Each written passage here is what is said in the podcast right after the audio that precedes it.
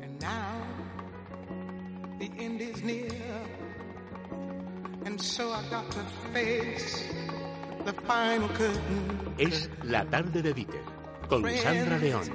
Es radio. I'll say it clear and state my case of which I'm certain. I've lived a life that's full. I've traveled east. 6 y 10 minutos de la tarde, una hora menos en Canarias. Seguimos, como les decimos, pendientes de esa conferencia de presidentes y a la espera de que comparezca Carolina Darias, ministra de Política Territorial y portavoz del Gobierno en esta conferencia de presidentes. De momento nosotros nos vamos a ir a nuestras recomendaciones eh, de verano, pero antes, Paloma, un consejo para nuestros oyentes. Para nuestros mayores en concreto, Sandra, porque las residencias y los centros de día de Sanitas amplían aún más la oferta médica con un centro de urgencias que va a abrir de manera ininterrumpida y la posibilidad de acceder a 15 especialidades médicas a través de videollamada. Infórmense en el 900 535 104 900 535 104. Elijan la protección de un gran grupo, elijan Sanitas.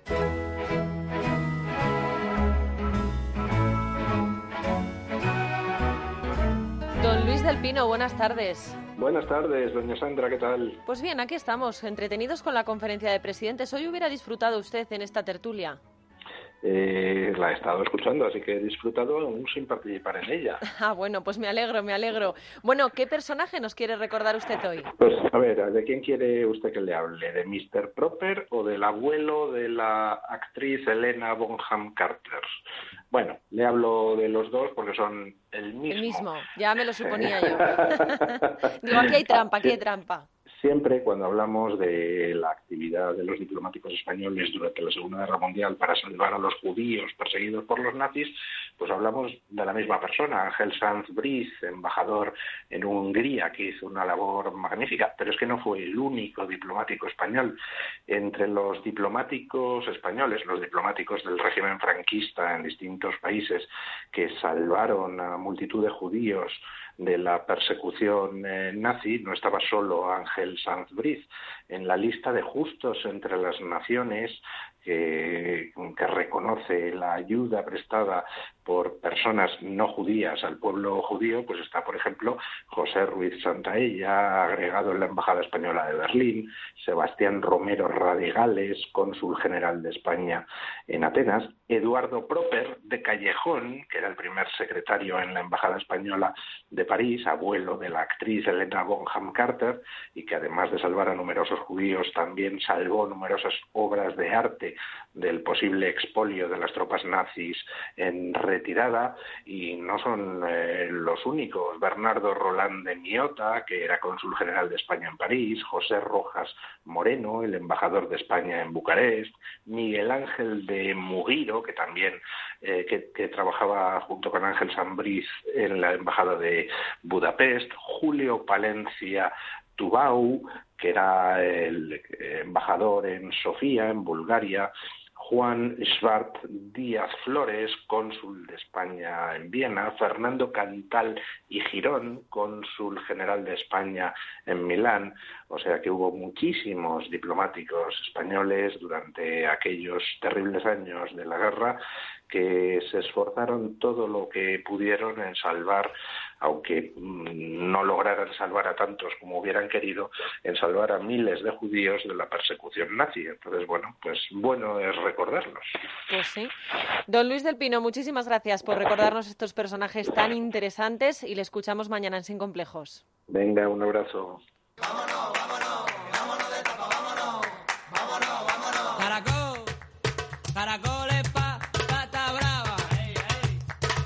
Hay que ver cómo me gusta a mí esta sintonía. Alejandro Vara, sigues ahí, ¿verdad? Aquí seguimos, dándole a las palmas. Pues sí. Oye, esto viene muy bien, ¿eh? Para los viernes. ¿Dónde me vas a llevar hoy de tapas? Mira, pues vamos a poner un poquito algo de claridad sobre un incidente que tuvo un dirigente de Podemos, el señor Monedero, en un local en Sanlúcar. Ah. En, en Sanlúcar hay un sitio histórico, clásico, único e incomparable que es Casa Bigote. Y el incidente que tuvo el señor eh, Monedero era en la Peña La Parra Bigote de la Jara, que está cerquita pero que no es bigote. Entonces, para poner las cosas en su sitio, queremos hablar de Casa Bigote, que es como una especie de el imperio del atún el auténtica templo de, eh, de, este pescadito que nos gusta tanto. Yo de y que decirte realmente... que nunca había, no, nunca había oído hablar de Casa Bigote, es verdad que nunca he ido a Sanlúcar. Y lo he puesto en Google mientras hablo contigo y desde luego que lo primero que me sale son cinco estrellas en todas partes. apoteósico. Casa Bigote tiene como, yo creo que tiene como 70 años, son tres o cuatro generaciones, y quien vaya a Cádiz o por esa zona es una visita mm, obligada, no, obligadísima. Es además muy acogedor, unos salones muy amplios, tiene unas vistas al Coto de Doñana que te quedas boquiabierto mientras estás comiendo. Yo recomiendo, al margen de todo el atún, porque hay como 30 platos a base de atún, a cuál mejor, yo recomiendo, a ba- a- eh, sin, sin olvidarnos del atún, el carpacho de gamba blanca, que es una cosa, pero de una exquisitez tan sublime que es superlativo. Hay pocas cosas tan ricas que se pueda llevar uno a la boca. Atento al langostino, que es el rey de la casa, por supuesto. El langostino de la zona es proverbial. Y a mí me gusta mucho también unas cost- hablando del atún, las costillitas de atún, que son como asaditas, que son muy difíciles de encontrar o que te lo hagan en otro sitio y esto es una marca de la casa. Ay, el paraíso rico. del atún, todo lujo, exquisitez, no puede estar mejor servido, mejor atendido. Es, tiene una terraza estupenda, el comedor muy amplio y a mí me da la sensación de que eh, este templo del atún, eh, cuando, bueno, no estuvo allí Monedero, evidentemente, pero cuando uno vaya a Cádiz, por favor, que no deje de acer- acercarse a Sanlúcar y que, bueno, que pida ahora en Casa Bigote que este verano, me imagino que como todos los veranos, aunque este sea singular, que será complicado, pero que no se lo pierdan. Casa Bigote le ponemos cuatro pinchos Cuatro superlativos, pinchos. Cuatro pinchos, se lo merece y hay que reconocer que dentro de lo que es la gastronomía, yo te diría que más que andaluza de España, eh, Casa Bigote está en el frontispicio. No hay que perdérselo. De modo que Casa Bigote, Pórtico Bajo de Guía 10, Sanlúcar, Cádiz. Tomamos nota de la recomendación. Yo que todavía no sé qué hacer en estas vacaciones, me lo estoy pensando solamente por cómo me has No. abierto el apetito, ya te lo digo. No te lo pierdas, Sandra. Si vas por el sur, no te lo pierdas. Te lo recomiendo vivamente. Alejandro Vara, muchísimas gracias también por tu recomendación y hasta la semana que viene. Hasta la semana que viene, Sandra. Un beso. Chao.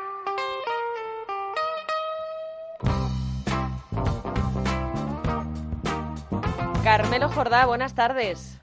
Muy buenas tardes. ¿Y a dónde me vas a llevar de viaje tú hoy? O te voy a traer a ti y a todos los oyentes aquí a la zona donde estoy yo, Ah, muy Que bien, me parece muy bien. la zona de mis mayores, con lo cual eh, le tengo un poco de cariño extra. Es Valencia Interior, ¿no? Me dijiste. Es Alicante Interior. Alicante, Alicante. Interior.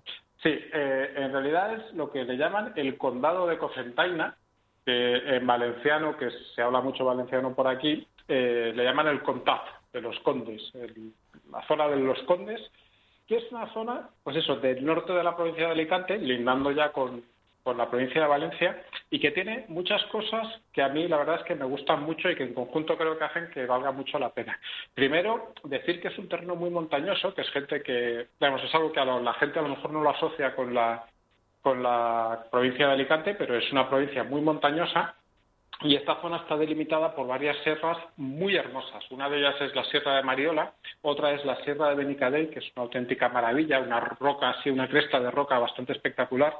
Y hay un paisaje que a mí me gusta mucho porque es lo que le llaman un paisaje humanizado. Es de estos sitios en los que eh, el hombre y la naturaleza llevan siglos trabajando en común y hay eh, una presencia muy humana, muy de la agricultura, pero que a mí me parece que es muy armonioso y muy hermoso. Por ejemplo, el mejor ejemplo de ese tipo de paisaje está en un puerto de montaña que le llaman puerto de Salem, que está lleno de, de bancales de piedra y es realmente es, es difícil contároslo así, pero es un paisaje espectacular.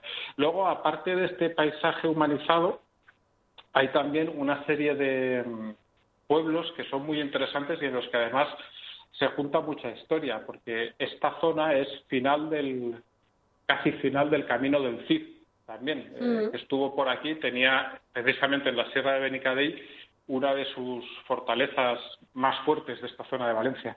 Y como digo, pues hay, hay, una serie de pueblos, el que da nombre a todo esto, que es Cocentaina, por ejemplo, tiene lo que era el Palacio de los Condes y tiene también un barrio antiguo de origen árabe eh, ciertamente muy bonito. Aquí hay muchísimos pueblos, hay una relación con esa época árabe y morista espectacular y muchísimos pueblos cuyo nombre empieza por Beni, por ejemplo, o por Al, que es eh, símbolo claro de su origen eh, musulmán y que son bastante bonitos. Como digo, Cocentaina tiene ese barrio árabe que está muy bien. Hay otro pueblo que se llama Agres, que está colgado de la Sierra de Mariola y que tiene en su parte más alta un antiguo convento con una historia bastante curiosa. Es un pueblo precioso, espectacular, de, de estos que, digamos, que hay calles que no te lo puedes creer, así cuesta arriba, muy bonitas. Ay, esas calles son preciosas, ¿eh? No, es, es de verdad, hay, muchos pueblos con esa Y a ti además que te gusta la fotografía, vamos, no me quiero ni imaginar qué pedazo de fotografías harás de esa zona. Son muy fotogénicos y, muchos pueblos que tienen esta configuración de, de colina, en, el pueblo está realmente cogido hacia una colina y en la parte de arriba, por ejemplo, hay uno que se llama Planes, en la parte de arriba tiene un castillo, o otro, que es donde estoy yo, que en la parte de arriba tiene una ermita blanquita que se ve desde muy lejos que es Beniarres, que casi se me olvidó decirlo y no podría salir a la calle si no lo digo. Así que, como digo, es una zona que yo creo que es poco conocida desde el punto de vista del turismo, porque estamos bastante cerca de la costa y al final, pues bueno, eso es lo que, lo que tira, pero que tiene muchas cosas que ver y que vale mucho la pena. Otra cosa que no se me tiene que olvidar de decir, y, y dentro de esto que hablábamos del paisaje humanizado, pues hay ejemplos, bueno, pues como os decía, la agricultura que durante siglos se ha ido modelando el paisaje, pero también cosas que no es de tantos siglos. Aquí en Benierres tenemos un, embalse de la época en la que se hicieron casi todos los embalses y ha dado origen a un lago artificial, es artificial, pero que realmente es una auténtica maravilla eh, desde el punto de vista paisajístico y cómo se junta con las montañas que lo rodean y con esta zona que, como os digo, os invito a visitar eh, bueno, a ti y a todos los oyentes. Hay que animarse y conocer España en la medida de lo que podamos. Pues sí, cómo se nota cuando alguien habla de una zona con cariño, ¿eh? Ay, en fin, pues Carmelo. Pero que conste que no es todo cariño, ¿eh? que realmente vale la pena. no, no, no me, no me cabía la menor duda. sé que nos hace recomendaciones objetivas. Carmelo Jordá, muchísimas gracias y hasta la semana que viene. Gracias a vosotros, hasta luego. Es la tarde de Dieter con Sandra León. Es Radio.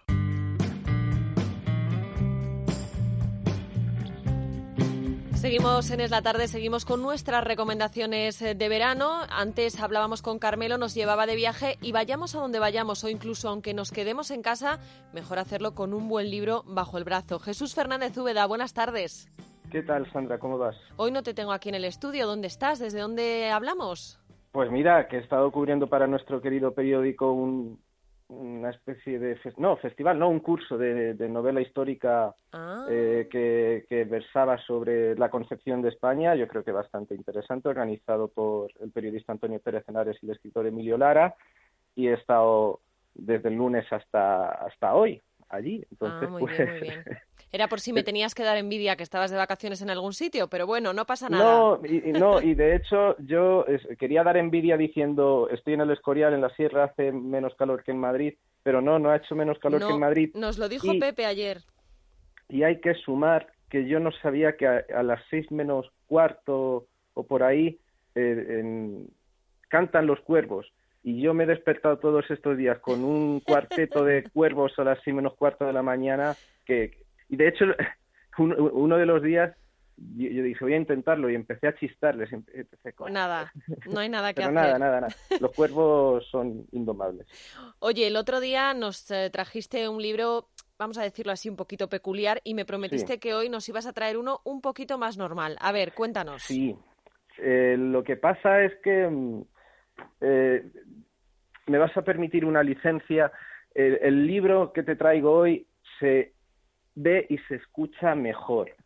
Pero como han utilizado al autor para un fin espúreo e ideológico, pues digo, y, el libro en sí, además, al margen de eso, es muy bueno. Digo, pues voy a traer un libro que se llama Jesús Quintero Entrevista, que publicó Aguilar en, te digo un segundo, que en 2007, Ujú.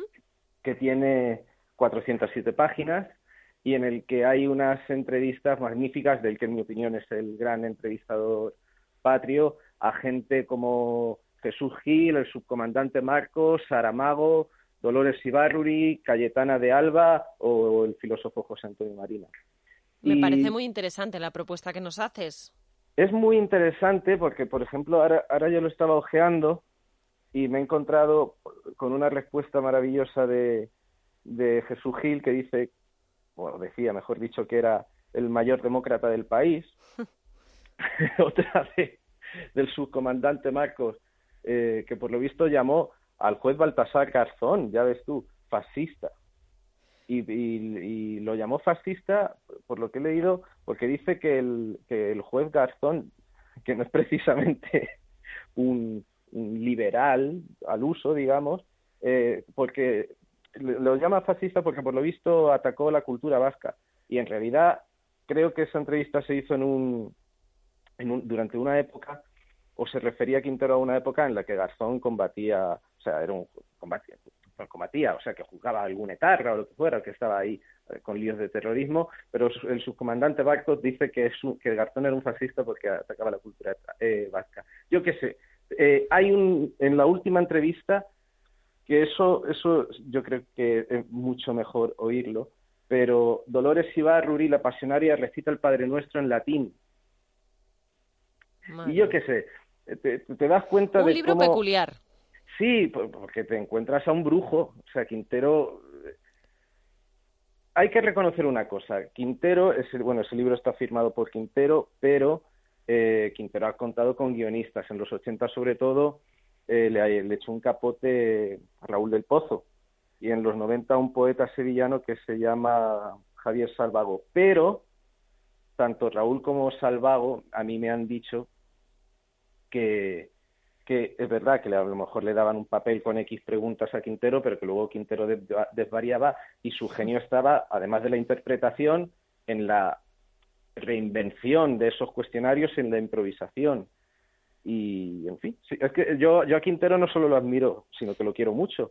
Y te, y te he traído el libro pues porque como el otro día Echenique mm, colgó un vídeo que se hizo viral diciendo que en el que Quintero decía que él no era uno de esos periodistas que atacaban, etcétera, etcétera, y que repudiaba a determinado tipo de periodista. Y eso lo subió un tipo de- que forma parte de un partido experto en poner en la picota y en el paredón a todo el periodista que no diga sí, eh, Ángel sí señor, o sea, que no que no diga que no acepte sus preceptos, pues por eso lo- te lo traigo y porque mm, yo llamé a Quintero la tarde en la que fue trending topic y esto no sé si estará contado en la radio o si se ha contado por ahí, pero bueno, pues mira, una exclusivilla. Muy bien. Eh, y llamé, llamé a Quintero, estuve hablando con él y le dije, pero bueno, ¿tú qué opinas de esto? Y me dijo, uno, eh, que, que lo había dicho en otro momento, y dos, que es verdad, que tenía razón, que yo, que porque le dije lo mismo que te he dicho a ti de, de que del partido que pone en la picota a los periodistas y me dijo, hacen lo contrario que digo. Pues sí. Que En fin, bueno, ficha técnica del libro para aquellos que nos estén escuchando y quieran leerlo este verano. Claro que sí. Jesús Quintero Entrevista, Editorial Aguilar, año 2007, 407 páginas. Yo no sé si el, el libro estará disponible o no, pero sí sé, y además también te lo traigo, bueno, en realidad no te lo traigo por esto, pero me acabo de acordar y es bonito. Es el primer libro que yo me compré durante la carrera. Anda, mira por Y- dónde.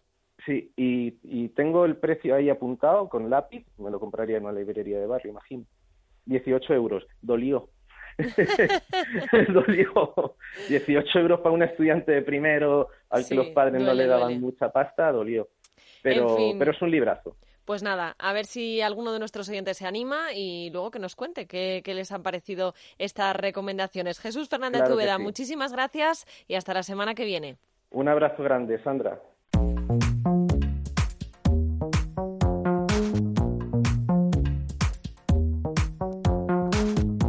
Adrián González, director de comunicación de Mundo Natural, buenas tardes. Buenas tardes, Sandra. ¿Qué le recomendamos hoy a nuestros oyentes?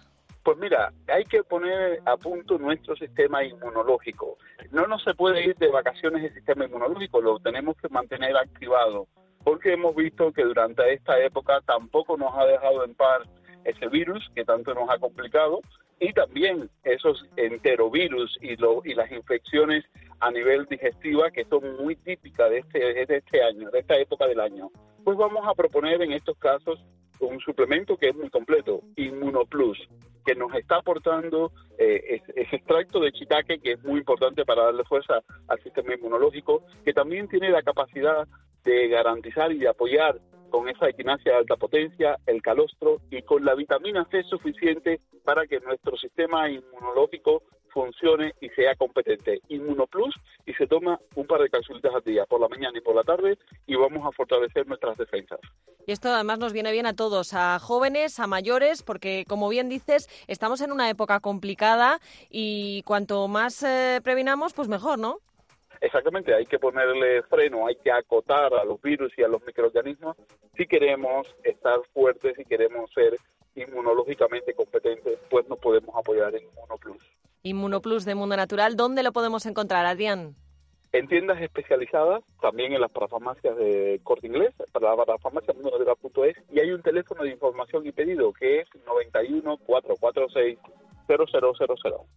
Pues tomamos nota de ese teléfono y nada, pues muchísimas gracias Adrián. La semana que viene más. Pues hasta la próxima. Venga, feliz fin de semana Adrián. Adiós. Hasta luego. Adiós.